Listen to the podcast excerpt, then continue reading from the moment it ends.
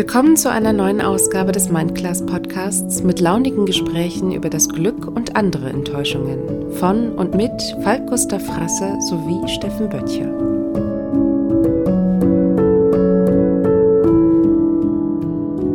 So, ist so besser? Ja, so ist gut. Super. Ja, jetzt höre ich dich nur sehr leise. Scheiße, wie mache ich denn das jetzt hier? Warte mal. Hallo, hallo. Sag mal was. Guten Morgen. Ah, jetzt habe ich dich. So, liebster Falk, ich entschuldige mich. Ähm, hier ist gerade Land unter, alles geht runter und drüber. Ich weiß nicht, äh, wo vorne und hinten ist. Ja, was, was, warum das besonders nicht? Also ich finde, erstmal bin ich dir ja immer dankbar, wenn du zu spät bist, dann bin ich es mal nicht. Aber ich, das ist insofern verheerend, was du gerade gesagt hast, weil ich sitze hier mit einem Glas Whisky und die Verspätung war jetzt meine erste Pause. Also deine Verspätung war jetzt meine erste Pause. Ich bin völlig bescheuert, weil drei Tage am Stück zwölf Stunden arbeiten macht mich ja schon völlig krank. Und deswegen habe ich gehofft, ich kann jetzt sagen, boah Stefan, ich bin so müde. Ich habe voll Bock mit dir zu reden. Bring uns mal durch die Sendung. Wenn du jetzt sagst, dass du auch nur Chaos hast, bin ich sehr gespannt auf diese Sendung. Wer weiß, ob wir sie überhaupt raussenden dann. Also. Warum? Na komm schon. Na, wir sind doch hier die, wir, wir sind doch hier der, der Mindclass Podcast. Wir holen doch normalerweise die Leute runter. Wir, wir sind doch so ein bisschen das, das, das Yoga für die Ohren. Und ja, du, aber für das Yoga für die Ohren zweifelst du gerade ganz schön.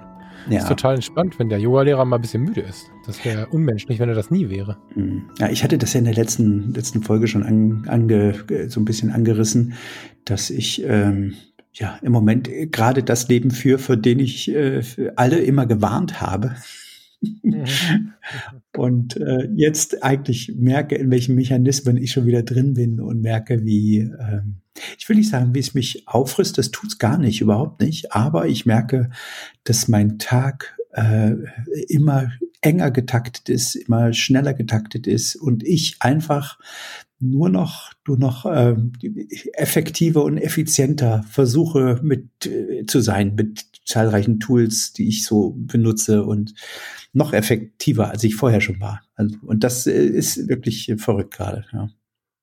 Ja, aber guck mal, das ist doch ein schönes Thema zu dem, was du eh schon mitgebracht hast. Das können wir gleich auch noch mal kurz auf den Tisch holen. Aber mhm. eigentlich ist doch ein schönes Thema, weil äh, da geht es uns ja tatsächlich dann, zumindest was die letzten Tage angeht, sehr leicht. Bei dir ist das nur schon viel länger so. Mhm. Und ich habe ja letzte Woche schon gesagt, ich komme mit meinen, mit meinen Sprachnachrichten, die dann hier reinkommen, die irgendwie 20 Minuten haben, nicht mehr hinterher. Und heute muss ich sagen, alles über zwei Minuten macht mich schon hysterisch. Innerhalb von wenigen Tagen, weil ich einfach gerade mhm. nicht so richtig weiß, wo vorne und hinten ist. Und gleichzeitig finde ich das aber ganz schön, weil es mich halt auch ermahnt. Jetzt habe ich, glaube ich, ein bisschen mehr als du die Möglichkeit, relativ schnell wieder auf die Bremse zu treten und zu sagen, okay, und hier ist meine Grenze und ich habe in der letzten Woche gelernt, bis dahin geht's und dann wird's anstrengend. Aber da hat ja jeder so seinen anderen Umgang mit. Und ich glaube, dass wir, obwohl wir in der Basis viele Gemeinsamkeiten haben, ganz anders mit so einem Thema wie Stress umgehen. Und ähm, lass uns doch da mal kurz reingehen, ein bisschen. Finde ich ganz gut. Ja. Ähm, Gerade wenn wir beide unter Strom sind in diesem Moment. Ich habe mir sogar einen Tee gemacht. Mal gucken. Ja, guck mal. ähm, ja, also was mir fehlt im Moment, das sind in der Tat gerade so ein bisschen diese, diese zwischen, diese wenigstens mal diese fünf, sechs Minuten gerade ausgucken, nichts denken oder mal äh, am Wasser mhm. langlaufen oder so. All die Sachen, wegen denen ich hierher gekommen bin, weil diese Zwischenpausen, ähm, äh, man glaubt es nicht, aber sind eff extrem effizienzsteigernd, ähm, weil du, ähm, weil du mit klarem Kopf viel mehr auf Lösungen kommst, als wenn du im Problem steckst. Ne? Also ein Problem löst du niemals auf der Ebene des Problems, auch das haben wir öfter schon mal gesprochen, ähm, sondern immer, wenn du dich ein bisschen davon äh, wegbewegst. Und mhm. ähm, ich glaube, äh, ich darf da jetzt auch äh, quasi ein kleines Geheimnis verraten. Wenn ich dir schreibe und du gerade ein bisschen unter Stress bist, dann merkt man das sofort an deiner Antwort. dann, dann verstehst du den, ja, dann verstehst du meinen ah. zwischenzeitigen Humor nicht, meine Ironie, meinen kleinen Sarkasmus manchmal. Und dann äh, ah, merkt man das ja, auf, manche, ja, ja, auf manche kleine Screenshots, die ich im Netz finde und dir schicke, dass du äh, da extrem drauf reagierst, wo ich denke, oh Mensch, Falki, das war doch nur ein Witz. Du hast, du hast, du hast, du hast meine Hunde bedroht, mein Freund. ich habe gar nicht deine Hunde bedroht. Äh, möchte ich tatsächlich loslösen? Ja, wobei weiß ich gar nicht. Doch, kann schon sein. Ich bin ja ähm, von Haus aus tatsächlich Weichei und mh, mm, ja, kann sein, dass wenn das, doch, doch, faktisch ist das so. Wenn das Stresslevel steigt und bei mir geht das ja schneller als bei anderen, dann mhm. mag ich da anders drauf reagieren. Wobei ich ja, hm, weiß ich nicht, ich habe dich ja nicht angeschrien. Ich habe dich ja nur nee, darauf hingewiesen, nee. dass du mir weh Aber ich weiß, was du meinst. Also, also, ich werde zumindest dünnhäutiger. Ich weiß nicht, wie es mit dir ist, ob das ähm, noch in Teilen so ist oder ob du das komplett äh, loswerden konntest, aber ich werde tatsächlich dünnhäutiger, wenn ich unter Strom stehe. Das stimmt, ja. Bei mir ist genau andersrum. Also dann bin ich, ähm, äh, also ich habe im Moment gerade wirklich extrem High-Level-Stress, aber ähm, da tun mir also ich höre dann dann teilweise die die ähm, der, wo ich früher vielleicht ein bisschen sensibler war, dass ich so auf die Zwischenzeilen, auf die Tonalität gehört habe oder die mit eingeflochten habe in die Information, die mir gerade übermittelt wird. Die, das blende ich mittlerweile komplett aus. Da, dafür sind die die Wege, die ich jetzt quasi im Job habe, viel zu kurz, viel zu schnell, viel zu in einer viel zu hohen Schlagzahl. Wenn du da ähm, wenn du da anfängst, immer jedes Mal sehr befindlich drauf zu reagieren, dann, äh, äh dann wird das nichts. Also ich hatte einer gesagt, hör mir auf mit deinem, mit deinem Befindlichkeitsterror. ja, ähm, ja, wir sind aber in zwei verschiedenen Situationen dabei. Mhm. Ne? Also ähm, heute, äh, der aufmerksame Hörer, ich habe es noch nicht so laut gemacht, hat mitbekommen, dass ich gerade äh, verhältnismäßig viele Baustellen habe im Vergleich zu sonst. Also ich habe meine mhm. Projekte, mhm. Mitarbeit in der Foto-Community, ich habe eine ganz konzeptionelle Mitarbeit in dem Unternehmen und ähm, wenn ich da dann wirklich deep also tief drin bin und und wir dann auch in Diskussionen geraten ähm, oder in, in einen kreativen Austausch oder wirklich auch es darum geht, Menschen zu überzeugen. In dem Moment, wenn dann jemand mal so ein bisschen derangiert ist oder oder mal so ein bisschen entgleist oder so, äh, fange ich das völlig easy. Also dann ähm, fange ich den auf und erkläre das und so, genau wie ich damals im Rettungsdienst ähm, bei einer Reanimation extrem ruhig wurde und bei jedem, also in der Notfallsituation, ob das jetzt damals in der Rettung war oder heute in irgendwelchen Besprechungen oder Troubleshootings ist, umso krasser das ist und umso mehr auf dem Spiel steht, umso entspannter und ruhiger werde ich. Das mhm. ist funktioniert. Mhm. Aber deine, deine WhatsApp zum Beispiel lese ich ja in der Regel zum Durchatmen. Also du hast für mich einen Entspannungsfaktor, lieber Steffen. Vielen Dank. Normalerweise. Das heißt, wenn eine Nachricht von dir kommt, mache ich die, wenn ich gerade im Troubleshooting bin, gar nicht auf. Mhm. Bewusst nicht. Und mhm. wenn ich dann aber am Abend hier sitze, wie jetzt mit so einem Glas Bowmore oder wenn ich ähm, zwischendrin einfach sage, so, 20 Minuten muss ich durchatmen und dann mache ich die auf. In den Momenten bin ich sehr sensibel. Und wenn dann was kommt, was ich tatsächlich irgendwie nicht so richtig einordnen kann, mhm. ähm, äh, ich will nicht sagen, dass ich dann keinen Humor mehr verstehe, aber äh, bei so Grenzthemen, wie wir das jetzt hatten, fällt es mir tatsächlich dann schwer. Ja, mhm. das ist aber dann, wenn ich zur Ruhe komme.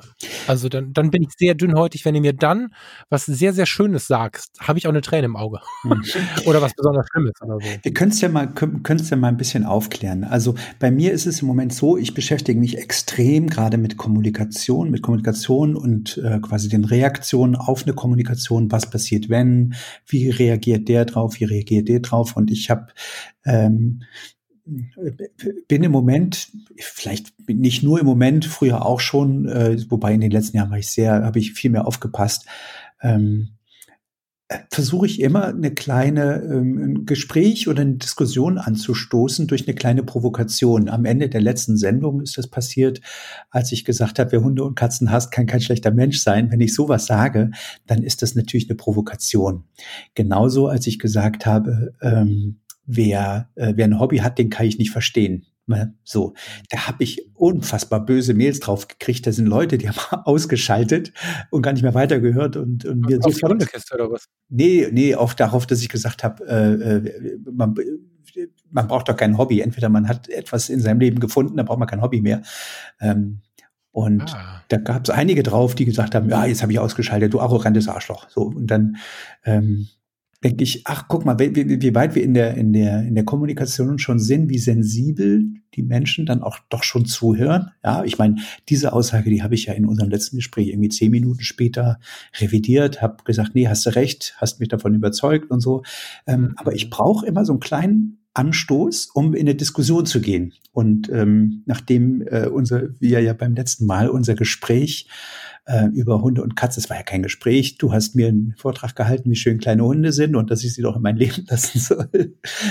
komischerweise, wie das manchmal so ist, am nächsten Tag spült mir doch mein, mein Feed, mein Instagram-Feed, hm, eine Kachel vom Deutschlandfunk Kultur entgegen. So, Deutschlandfunk Kultur ist jetzt, sage ich mal, würde ich mal so als, wenn ich mal Quellenkritik äh, benutzen, würde ich sagen, das ist eine Quelle ähm, auf also die, die ich als, als feste Informations- und Inspirationsquelle für mich in meinem Leben habe. Ich höre die gerne und ich lese, was die so machen. Und da stand komischerweise beim Deutschlandfunk Kultur, Tierliebe ist eine heimliche Selbstliebe. Die Tiere dienen uns nur als narzisstischer Spiegel und zum Narzissmus tritt klammheimlich der Egoismus hinzu. Man schafft sich ein Tier an, um es den eigenen, meist seelischen Bedürfnissen nutzbar zu machen. Geschrieben hat es ein Autor Gerhard Stagun. Ähm, und obwohl ich das natürlich nicht so sehe, merke ich doch, dass er irgendwas in mir ein inneres Nicken verursacht. Aber es ist nicht so, dass ich laut nicke und sage, ach, guck mal hier, da hat er einen Punkt, da hat er recht, sondern es ist einfach nur, ja, wenn man länger drüber nachdenkt, äh, kann ich mir vorstellen, was er meint. Ähm, und deswegen habe ich dir diesen Screenshot rübergeschickt, was dazu führte, dass der Falk mir sehr böse war, den Rest des Tages. Konnte der ah, Falk, ja, na, komm, also da hatte der Falk Tränen in den Augen und hat gesagt, unsere Freundschaft ist vorbei. Ähm, ja, du bist nicht mehr mein Freund. du bist nicht mehr mein Freund nicht mehr, die nächste Stunde.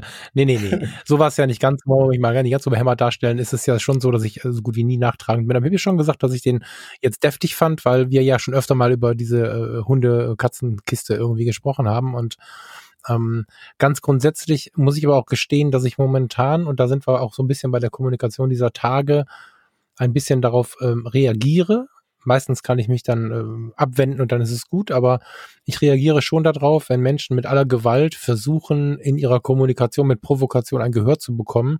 Es gibt ja sogar Menschen und Menschengruppen, die das für äh, besonders intellektuell befinden. Mhm. Und diese Aussage an sich ist ja, die schafft eine Wertung, wo keine Wertung hingehört, weil die pure Liebe, mhm. ähm, ob das jetzt ein Hund ist, ob das jetzt eine Frau ist und bitte keine komischen Verbindungen bauen jetzt, ähm, Liebe an sich und auch in der Freundschaft zwischen dir und mir hat auch immer einen Selbstzweck.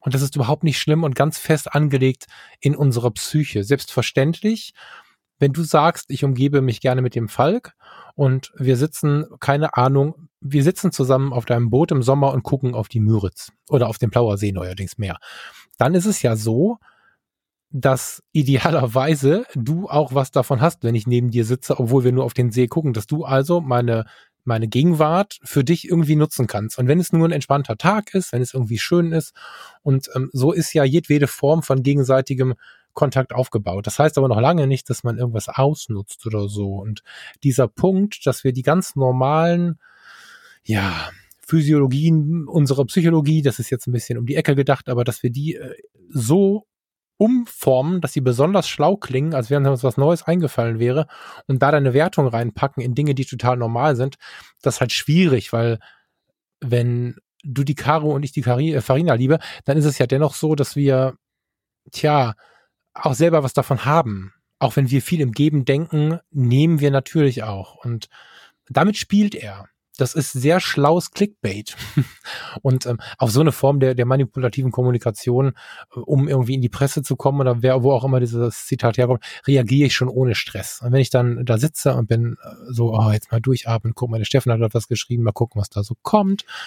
Und dann kommt da so ein Ding, da denke ich, Alter, jetzt fängt der auch noch an. Weißt du, so, das so. Nee, das kam ja, wie gesagt, das kam von Deutschlandfunk Kultur. Das ist jetzt nicht irgendwie von einer, von, von, von irgendeinem extremen ja, Magazin. So. Weiß, ja. Ja. Sonst hätte ich dir sowas aber, nie geschickt. Ne? Aber das ist so, ja. Ja, aber es, also, weißt du, die, die Brücke ist gar nicht so schlecht. Ne? Müde hin mhm. oder her. Du, du hast mir schon so ein paar Teaser gegeben unter der Woche, was so Kommunikation, ähm, Art und Weise der Kommunikation äh, angeht. Da ging es jetzt natürlich mehr um den politischen Kontext, weil wir da in einer politischen Diskussion, im politischen Gespräch waren, aber es ist schon ja eine interessante Beobachtung, wie es dann doch äh, in meiner Beobachtung sehr viel schwarz-weiß, äh, laut und still gibt, aber wenig dazwischen. Wenig grau, wenig, wenig Gespräch. Weiß nicht, möchtest du, kannst du, uns da reinführen, Christian? Ja, na, wir fangen wir mal damit an, dass du und ich ja nun, äh, wir sind jetzt keine sehr jungen Menschen, wir sind nun schon äh, jenseits der 40. Ich bin jetzt mittlerweile jenseits der 50. und ähm, also ich bin 42 und ich fühle mich schon jung. Ja, aber ähm, du kannst dich ja, äh, wenn ich sage, denk mal 20 Jahre zurück, dann kriegst du das ja hin. So, ja, ähm, ich ja auch. Und hast du denn das Gefühl, dass unsere Kommunikation in den letzten 20 Jahren so ein bisschen aufgeheizter geworden ist und sensibler, dass man sich weniger verzeiht, dass man mehr, mehr in die Extreme geht? Ich weiß nicht, genau. weil, weil ich, ich frage mich immer, mhm. wenn junge Menschen, also wenn meine Tochter oder mein Sohn, ähm, die jetzt 15 sind, ähm, die, die, die wachsen ja damit auf. So, mit so einer, mit so einer, auf der einen Seite sehr sensiblen Art der Kommunikation. Da wird darauf geachtet, dass man gendert, dass man jeden mit reinholt, dass man jemanden ausschließt. Dann werden Dinge viel vorsichtiger formuliert, als sie beispielsweise in meiner äh, Kindheit, Jugend formuliert wurden. Ja, ähm, da wird auch darauf geachtet, dass nichts rassistisch ist und so finde ich total geil. So auf der einen Seite. Auf der anderen Seite, wenn du dann äh, in alte Sprachmuster gerätst, was mir hin und wieder doch mal, wenn ich schnell spreche, passiere, dann ist die Reaktion da extrem drauf. Ne? Also da wirst du ganz schnell äh, verurteilt und ganz schnell bist du, äh, man, ja, wie mit dem mit den, mit den Reaktionen auf meine Aussagen in der, in der letzten Podcast-Runde. Dann wird sofort ausgeschaltet und sofort kriegst du eine Mail oder mehrere Mails. Ähm, da wird nicht mehr versucht äh, zu sagen oder ich sag mal, so, so eine Handbewegung, so, ach komm, ist doch egal, sondern man wird recht schnell zur Rechenschaft gezogen. Das ist auf der einen Seite diese sensible Kommunikation, auf der anderen Seite gibt es diese extreme Kommunikation, die dazu führt, dass Leute das Kapitol stürmen oder den Reichstag und dass ähm, du offenbar, sagen wir, im politischen Diskurs ja gar nicht mehr durchkommst zu den Leuten, wenn du Dinge besonnen und verantwortungsvoll formulierst. Das scheint überhaupt nicht mehr zu funktionieren. Du musst quasi immer provozieren und du musst in die Extreme gehen, damit du überhaupt noch Gehör findest. So. Das Problem ist, dass ich nicht weiß, ob das Gehör, also ob das funktioniert, weil die Leute dann emotional schon so getriggert sind. Ich weiß auch nicht, ob die Kommunikation an sich härter geworden ist oder einfach nur die Toleranz fehlt. Hm. Ich glaube sogar, dass wir schon eine sehr, sehr krasse Kommunikation hatten. Also wenn ich so drüber nachdenke, wie wir teilweise miteinander gesprochen haben. Konflikt, äh, Konflikte werden heute auch bei den jungen Leuten oftmals, wenn nicht die Wumme gezogen wird, oftmals in, in viel wertschätzenden Diskussionen geführt, zumindest im, im halbwegs intellektuellen Bereich, während ich noch Zeiten hatte mit Anfang 20, wo mein Chef und ich uns angeschrien haben, bis das irgendwer müde war. So. Das war, ähm, das war anders, aber vielleicht ist das auch nur mein Erleben.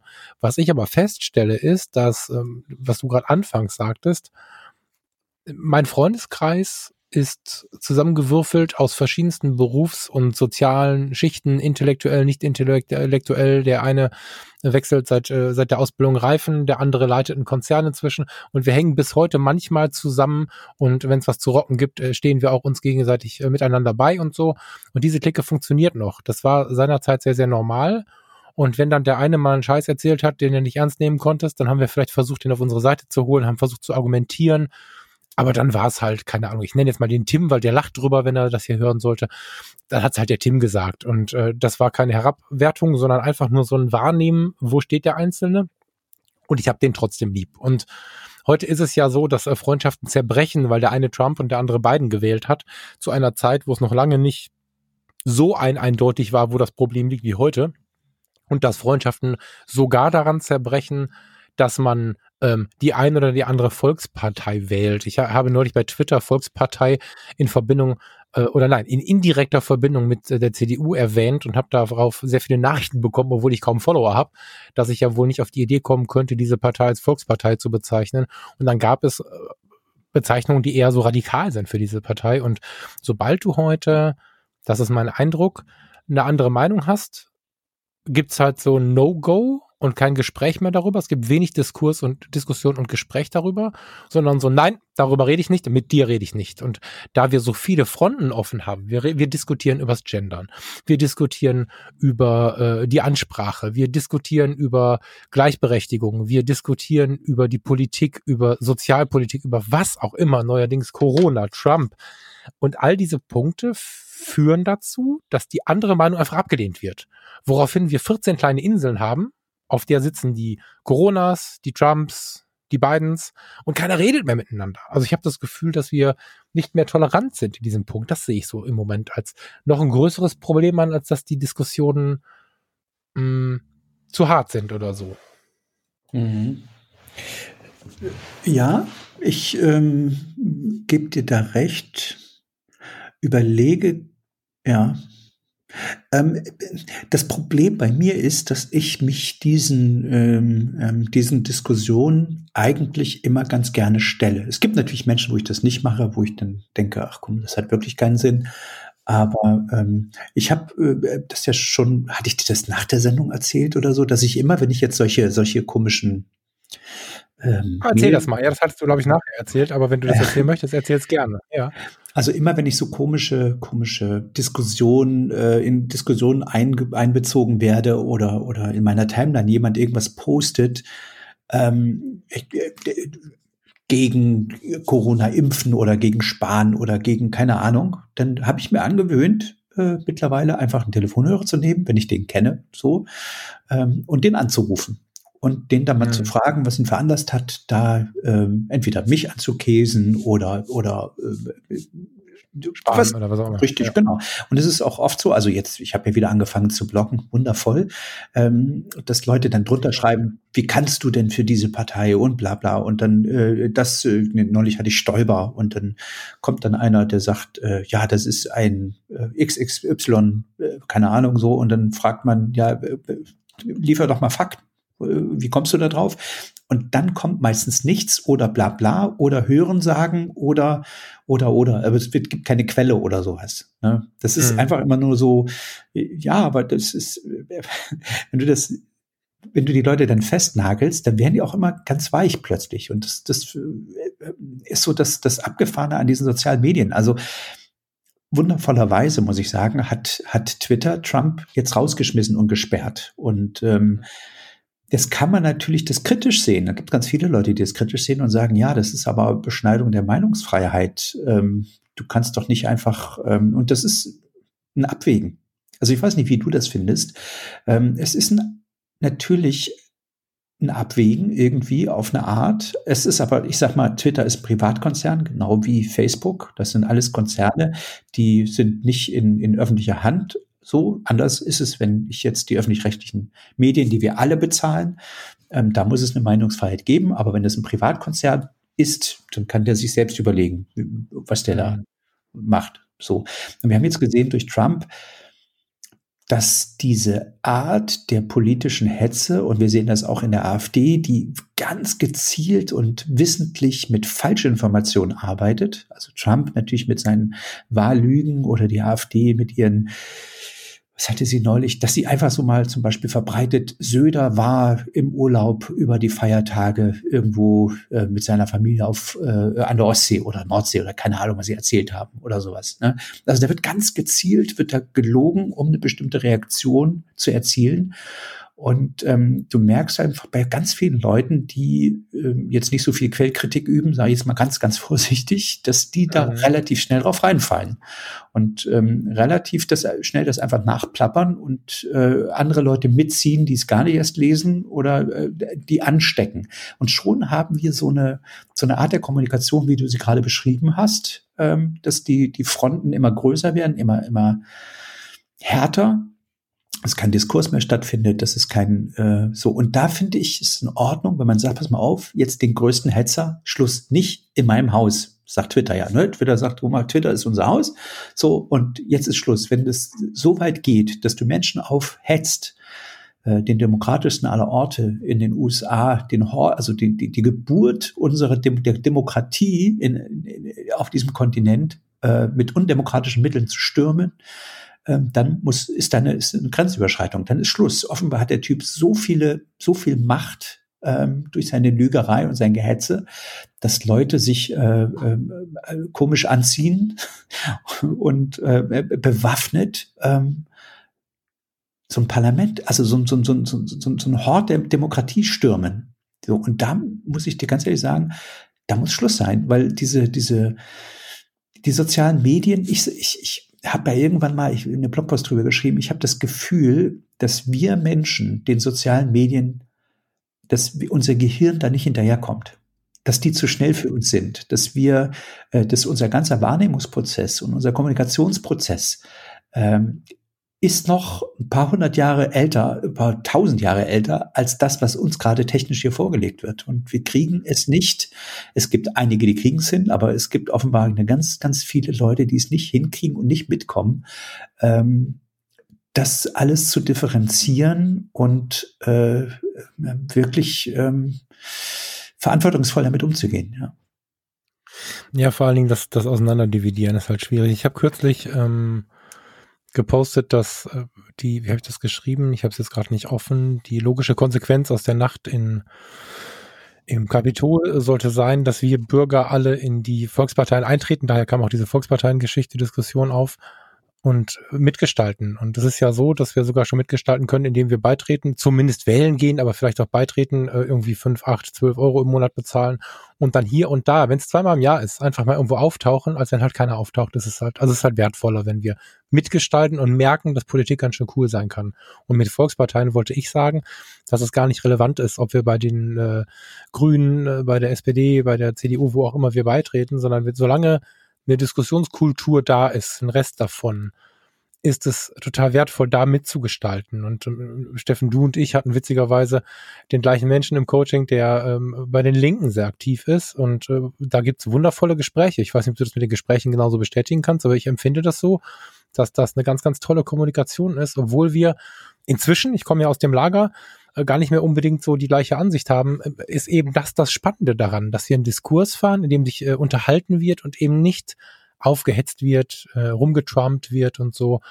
Und das ist das, was im Moment mir da draußen so schwierig erscheint, dass die Menschen über ihre Überzeugung hinweg auch noch mit anderen Menschen reden, die vielleicht andere Überzeugungen oder Glaubensrichtungen haben und gleichermaßen, obwohl sie oder während sie so sehr engagiert sind, ihre, ihren Standpunkt zu verteidigen, ist er leider sehr oft sehr wackelig und ich habe es an mir selber gemerkt dieser Tage. Wenn du Quellen nicht prüfst, wie du es gerade gesagt hast, wenn ich wenigstens mal kurz, was weiß ich, bei Google Stichwort eingibst und dir mal die anderen anguckst, was sie dazu schreiben, dann kannst du ganz schön hinten überfallen. Ich habe in den letzten Tagen halt sehr, sehr viel Stress hier gehabt und war ein bisschen derangiert über das aktuelle Vorgehen von Laschet und Konsorten in unserer NRW-Regierung. Und war also ich will das jetzt mal unzensiert sagen, ich war ein bisschen angepisst, weil ich dachte, was machst denn du da jetzt? Was, und äh, dann, was, was hat er denn gemacht? Äh, klär mich mal auf. Naja, hier gab es halt die große Diskussion um, um, also Laschet wird ja hier irgendwie Laschi manchmal genannt und so, ne, weil er ja äh, manchmal vorsichtig agiert hat äh, bezüglich der Regeln und immer wieder auch eher mal aufgeweicht hat, bevor er dann nachgezogen hat und so. Das ist natürlich dann auch im Kopf aus der Vergangenheit, also aus den letzten Malen, die wir irgendwas eingeschränkt haben. Hier hat äh, Laschet oder bei uns in NRW oft Laschi genannt, deswegen äh, etwas lasch reagiert und und ähm, jetzt hieß es, er hätte die ganzen äh, Regeln, die äh, in der in der Ministerkonferenz äh, verabredet worden wären, untergraben und in NRW dürftest du alles Mögliche noch machen und so.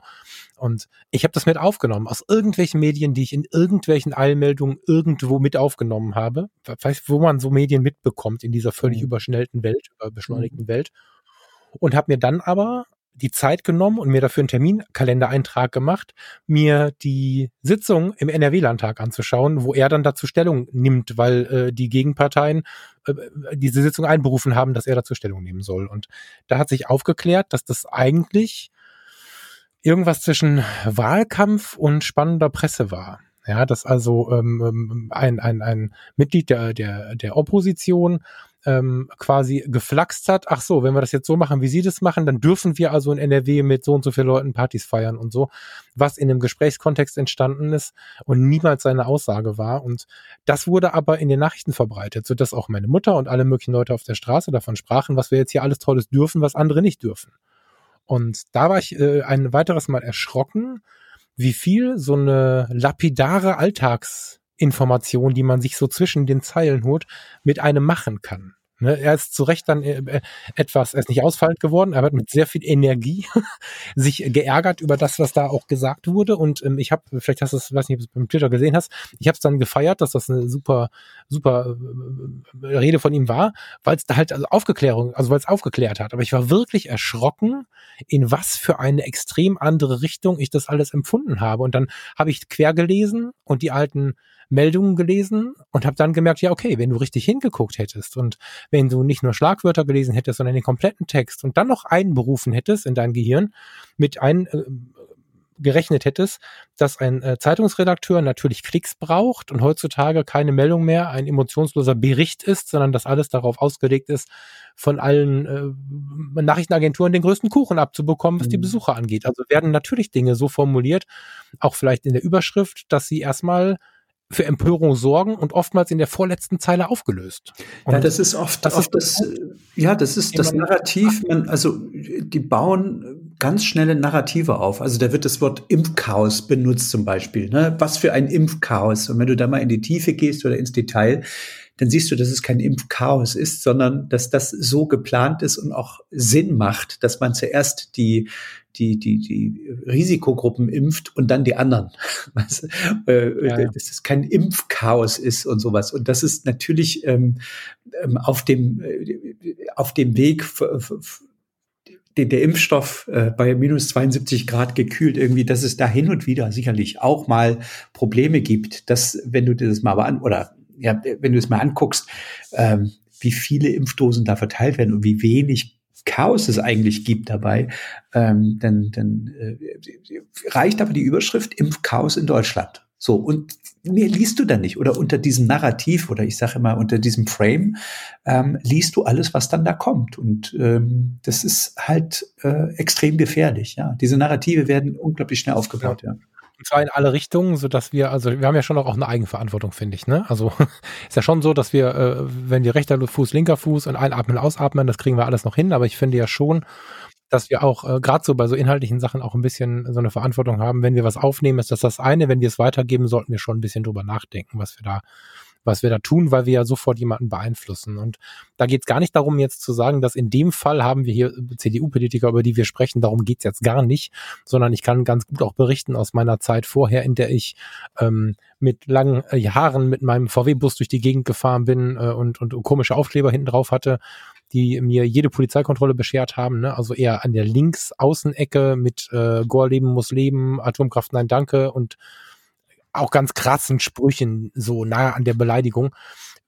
Als ich da durch die Gegend gefahren bin, habe ich halt die Taz und den Freitag gelesen. Und ich war mir sicher, dass alles Verbrechen ist um mich herum. Und ich war total in so einem, also ich verstehe, weil ich fühlen kann von früher noch, was in diesen Trumpisten los ist, die da zum Pentagon gerannt sind, äh, zum Pentagon, zum, zum ähm, Kapitol gerannt sind. Und ich verstehe auch, was in diesen Leuten losgeht, äh, die da äh, ähm, draußen rumlaufen und irgendwie glauben, es gibt kein, gibt kein Corona, weil ich in mir auch so unumstößlich überzeugt war davon, dass einfach restlos alles, und das ist das Problem, nicht die Kritik an sich, sondern restlos alles an der Gegenseite schlecht böse ist. Und ähm, was ich dann innerhalb meiner Blase an Medien konsumiert habe und so, hat mich da auch nur noch bestärkt. Also das ist eine Sache. Ich weiß gar nicht, ob ich mit meinem Eigenverantwortungsgedanken überhaupt weiterkomme, weil ich bin ja damals auch nicht blöd gewesen, aber ich habe da auch drin gesteckt. Ich mhm. äh, war mir sicher, dass nicht diese Idee nicht gut ist, dieses Projekt nicht gut ist, alles an jedem, der das irgendwie verteidigt hat, der zu der oder der Partei gehörte, war für mich ein böser Mensch. Und heute braucht es sehr viel, bis dass ich zu diesem Urteil komme. Und insofern bin ich halt hin und her gerissen. Ja, mhm. ich kann das sogar ein bisschen verstehen, nicht im Sinne von, ich habe Verständnis, aber den Mechanismus dahinter oder das Erleben hatte ich halt auch schon mal. Mhm. Wie gehst du damit um? Das ist ja. richtig krass. Hm.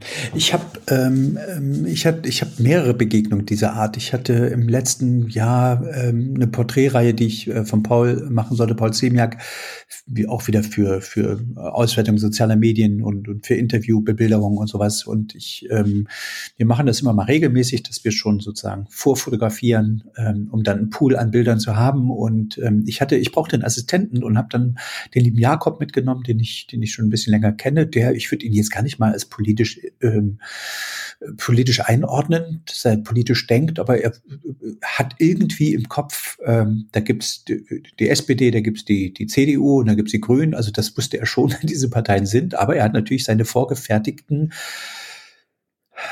ja, seine Vorurteile oder beziehungsweise vorgefertigte, wie du es eben gesagt hast, sein Framing zu den einzelnen Parteien. Und ich habe ihn mitgenommen und er war ein bisschen aufgeregt und äh, als wir dann danach, zwei, drei Stunden später rausgegangen sind aus dem Adenauerhaus, hat er gesagt, hä, die sind ja voll nett. Das sind ja lauter junge Leute.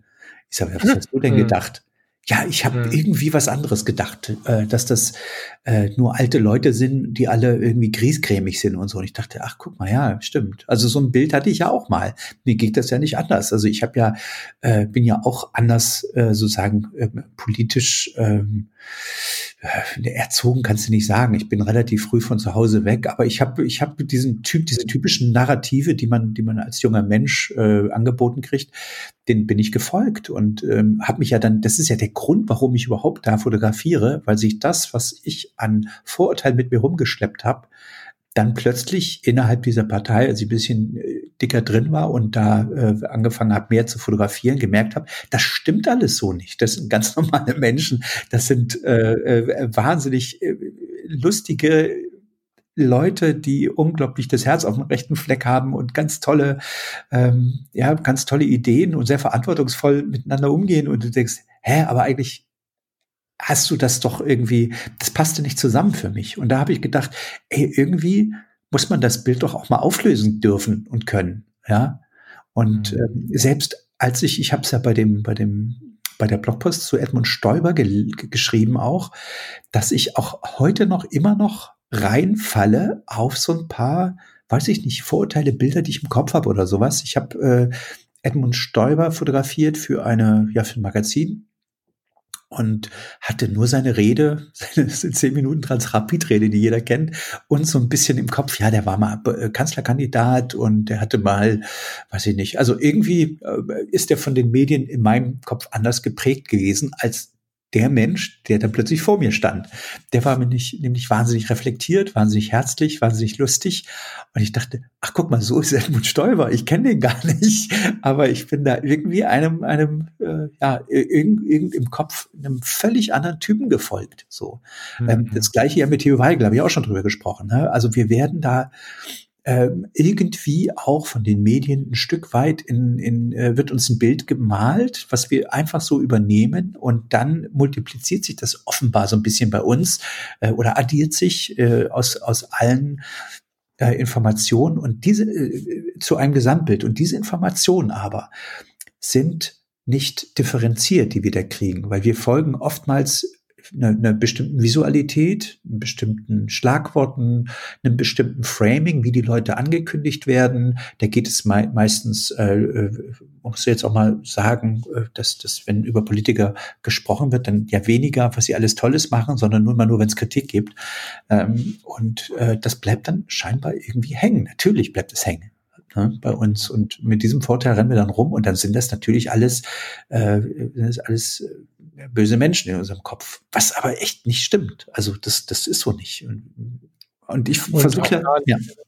Und an der Stelle, also wir reden hier nicht, in, also wir reden hier nicht in Stellvertretung für die CDU oder CSU, von denen du jetzt zufällig gerade sprichst, sondern das geht äh, umgekehrt, wenn man von der einen zur anderen Überzeugung läuft, ja ganz genauso. Also wenn du dann äh, zu den Linken kommst, ich glaube sogar, wenn du die Redaktion der Taz oder sowas betrittst, wenn wir so ein bisschen etwas krassere Gegenden äh, in in Augenschein nehmen wollen, wobei das jetzt natürlich eine harte Randkiste ist, aber egal. Ich glaube, dass wir, wenn wir anfangen, mit den Menschen zu reden, die Menschen zu erleben, in so einem Kontext, wie du ihn gerade beschrieben hast, einfach immer wahrnehmen werden, okay, krass, wir haben hier die eine Welt, da versuchen Parteien untereinander den größten, ja auch wieder das größte Stück vom Kuchen abzubekommen.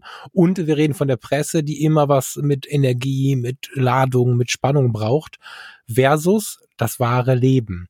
Und ähm, in, in diesem tja, Missverhältnis, äh, äh, den Überblick zu bewahren, das muss man auch mal sagen, um die Leute mal so ein bisschen in Schutz zu nehmen, ist auch nicht ganz so einfach. Aber da die Politik wiederum so sehr alle Politik, nicht CDU, nicht CSU, nicht Linke, alle Politik, so unglaublich vielfältig ist, äh, können die jetzt nicht auch noch jede einzelne Rede in einfacher Sprache sprechen. Und dieses ganze Gewusel führt dazu, dass wir, wenn wir nicht unsere Quellen prüfen und nicht so ein bisschen querlesen und so, ganz schnell auf einen Aggressionspfad kommen, der der jeweiligen Opposition, welche auch immer das gerade ist, äh, unter Umständen gerade hilft, aber wenn sie dann gewählt werden, fällt es denen genauso in den Nacken und äh, gleichzeitig die Medien so ein bisschen schürt.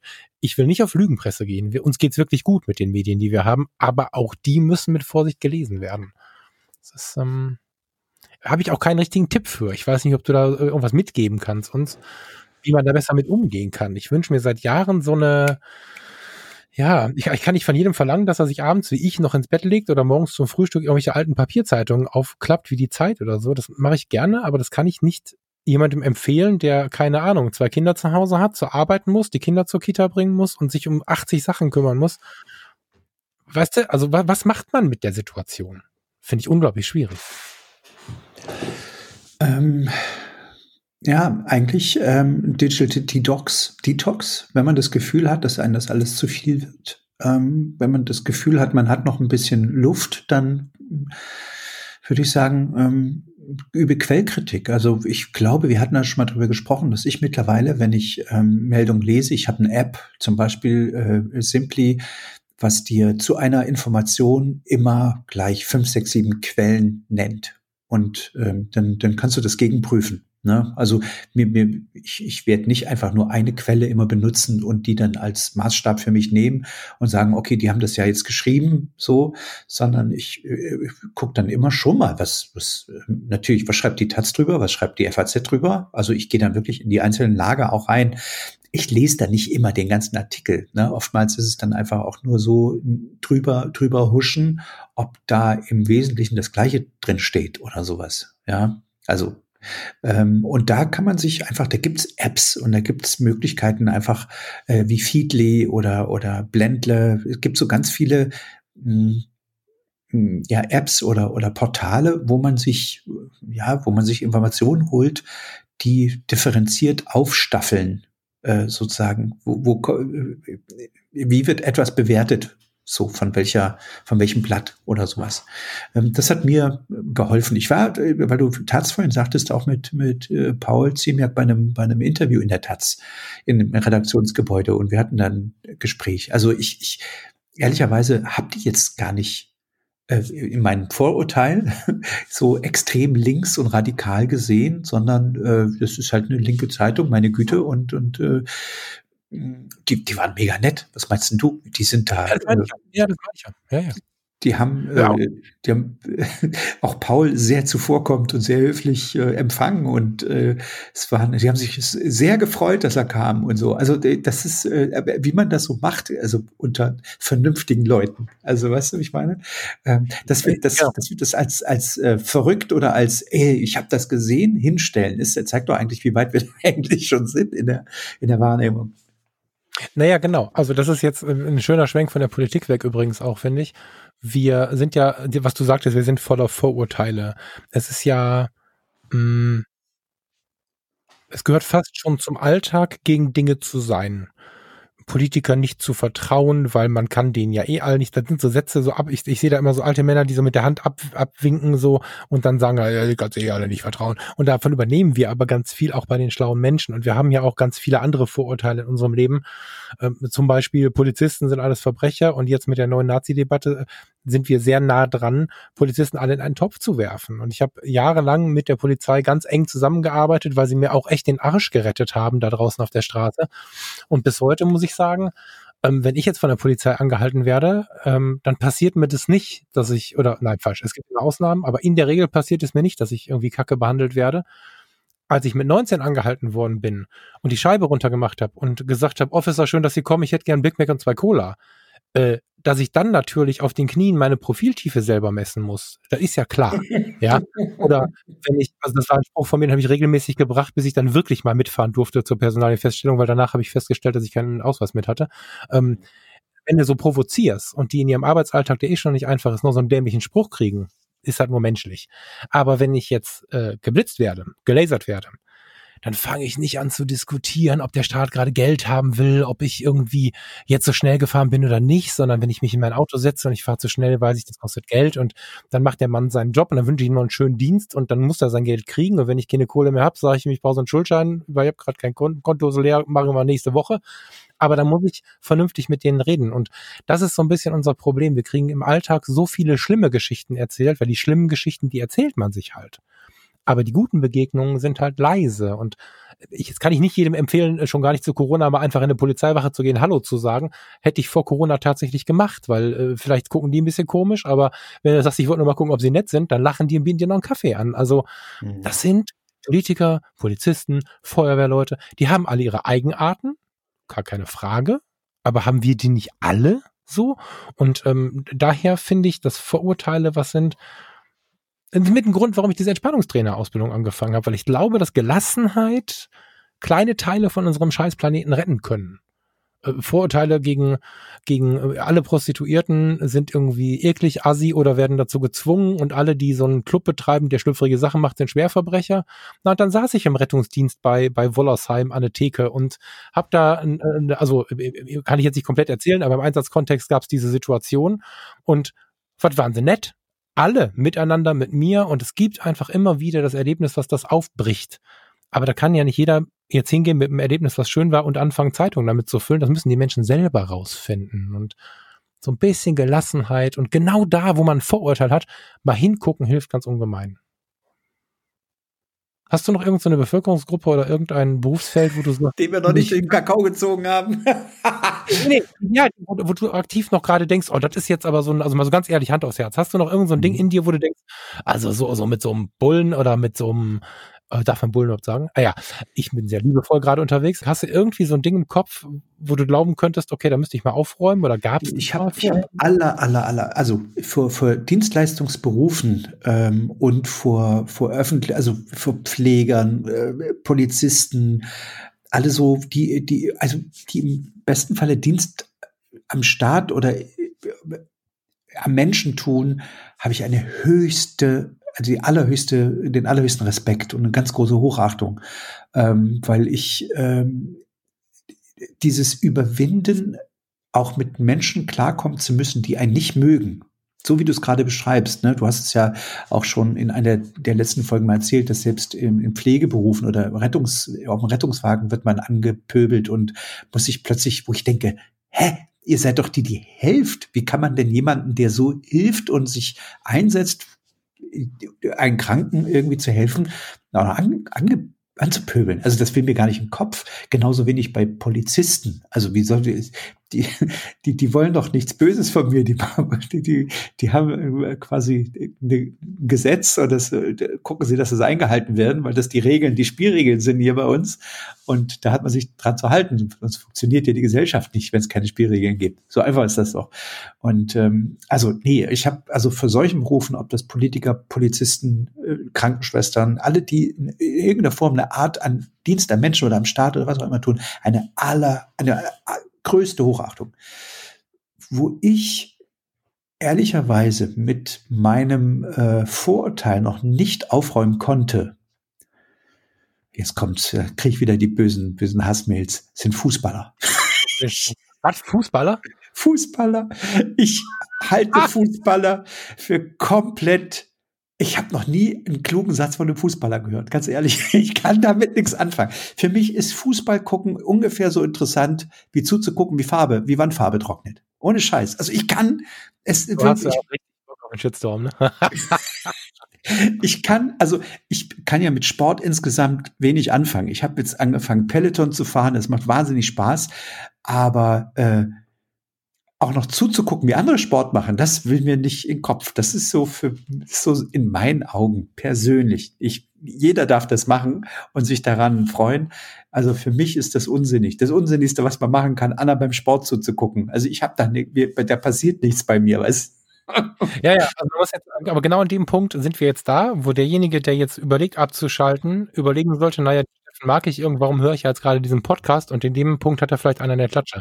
Weißt ja. du, dass man also. Lass mich nee, doch. Ich jetzt, ja. Genau, ich lass mich doch. Ganz wertschätzend, ich sehe es übrigens sehr ähnlich, aber wenn man es jetzt ganz ganz wertschätzen, wo wir gerade davon sprachen, wie wir immer so radikal reagieren. Da gibt's halt einen Punkt, den bin ich nicht überein. Und dann ist das der Moment, wo ich jetzt den Steffen halt äh, ja halt reden lasse. Und äh, es ist halt seine Meinung und meine ist es aber nicht.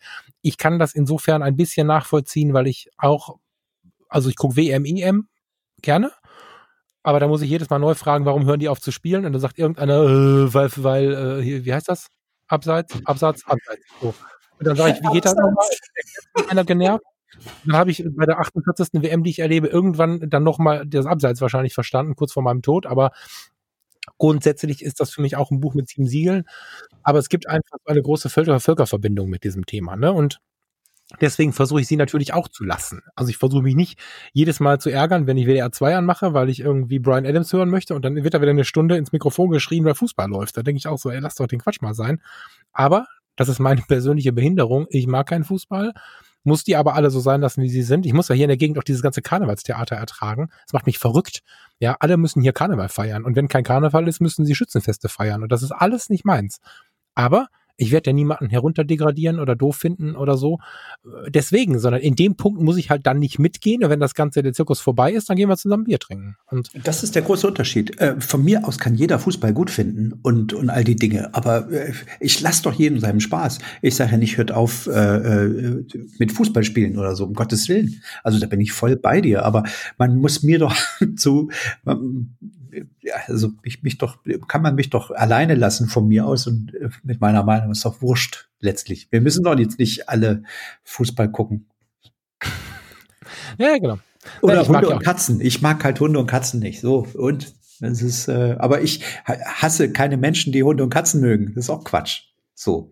Ich, ähm, ich glaube, dass die Menschen daran so ein bisschen äh, scheitern an diesen Aussagen, äh, was die Tiere angeht, weil der, der das also ein Tier kann man ja einfach haben, ne? So Hund im Hof, Kette dran. Natürlich, klar. Warte, warte, warte. Siehst du, das, das meine ich. Äh, äh, Vorsicht. Kann man einfach haben. Ich kann, ich kann ein Glas in der Hand haben oder einen Hund haben. Das ist aber nicht die Art, äh, die dem Hund gerecht wird, sondern ein Tier liebt und lebt man. Meiner Meinung nach. Und da gut 90 Prozent der Menschen inzwischen ihre, ihre, ihre Tiere lieben und leben, stehen wir in einer Situation, wo man ähm, Tiere sehr intim hat und sie, die Menschen, die, die Hunde zum Beispiel bei sich haben, bei Katzen wird es ähnlich sein, sagen mit tiefer Überzeugung, dieses Tier ist mein Familienmitglied. Und das wird genauso empfunden. Was habe ich literweise Tränen gelassen, wenn die Hunde gestorben sind? Am besten auch auf meinem Schoß. Ähm, und das ist diese emotionale, enge Verbindung, wo es dann wahrscheinlich aufhört mit dem Respekt, nehme ich an, bei so einer Aussage, weil da kann ich dann auch nicht dich reden lassen. Da tut es mir ein bisschen weh, weil ich weiß, dass du eine unglaublich liebenswerte Seele bist, Steffen. Das sage ich nicht irgendwie, weil wir jetzt hier im Podcast reden, sondern würde ich ja auch äh, äh, im Leben sagen, dich in den Arm nehmen, das weißt du. Und da versucht, da zuckt's dann in mir, weil ich weiß, dass ganz viele Menschen dann nicht verstehen, was das sein kann, weil die Bindung so eng ist. So und ähm, deswegen glaube ich, dass da so ein Punkt ist, wo ich immer drauf reagiere und vielleicht auch die eine oder andere Hörerin, der eine oder andere Hörer darüber stolpert das ist zu emotional und zu nah dran an vielen Menschen. Deswegen werden der ein oder andere Fußballer dich jetzt auch anschreien, weil es auch Teil des Lebens ist für diese Leute. Während ich denke, naja, da würde ich die Zeit jetzt nicht so für verballern. Ich habe ich hab Angst, was zu sagen mittlerweile. Ich, ich, vielleicht kriegen, ich will ja auch nicht die, die letzten verbliebenen drei Abonnements ja auch noch wegabonnieren, dass die alle sagen, komm, jetzt, jetzt ist aber Schluss. Jetzt hat der Böttcher eindeutig den Bogen überspannt. Jetzt bin ich raus hier. Wir sind jetzt in Minute 57, deswegen äh, gehe ich das nicht mehr an. Da, wenn ich mich daran erinnere beim nächsten Mal, dann, dann fange ich mal nochmal an zu hinterfragen, warum du dich und uns so oft so klein machst. Das ist eine total interessante Beobachtung. Mhm. Und dann sagst du, nee, ist doch nur Witz. Aber eigentlich machst du uns ganz oft klein. Das finde ich ganz interessant. Aber das machen wir mal irgendwie, wenn es dann passt, würde ich vorschlagen. Mhm. Mein Lieber, ich äh, muss ehrlicherweise jetzt ganz doll packen, ähm, weil mhm. ich morgen um vier Uhr schon wieder raus muss und ähm, die nächsten Tage extrem viel um die Ohren habe. CDU-Parteitag, ich bin da, wir haben morgen Generalprobe, ich muss den ganzen Redaktionsplan auswendig lernen, weil ich, äh, also Redaktionsplan, wer wann wie wo redet, welche Kamera ist an und so, ähm, weil ich da den Bildredaktionen sozusagen zuspiele und jedes Motiv, die Motivwünsche ähm, ähm, auswendig lernen muss, sozusagen, dass ich äh, extrem, also dass ich genau abliefern kann. So, und da habe ich noch eine Menge vor mir. Morgen ganzen Tag Generalprobe und dann nächsten Tag nochmal Proben und dann zwei, Tag, zwei Tage Volldampf. Ich glaube, den ersten normalen. Im Hotel. Wie bitte? Nee, bin ich im Hotel. Ja, ja. Ja, okay. okay. Ähm, ich ja. glaube, dass ich wirklich erst am Sonntag das erste Mal wieder normal denken kann. Ja, da wünsche ich dir viel Erfolg mit. Also ich, du kommst mir entgegen, alles gut. Ich bin jetzt auch fertig. Ähm, kann mir gut vorstellen, dass das der eine oder andere jetzt auch gemerkt hat, dass ich völlig durch bin. Oder vielleicht auch wir beide. Aber ich denke mir, besser ist das hier als gar nichts. Ich fand es ganz schön, mit dir zu quatschen mal wieder. Und ja, so ein bisschen werde ich dich begleiten in den nächsten Tagen. Bin ganz gespannt drauf. Und ja, wünsche dir eine schöne Zeit. Grüß ganz lieb, wen auch immer Mach du ich. triffst. Und ja. liebe Hörer, vielen Dank, dass ihr dabei wart. Bis zum nächsten Mal. Bis zum nächsten Mal. Ciao. Ciao, ciao.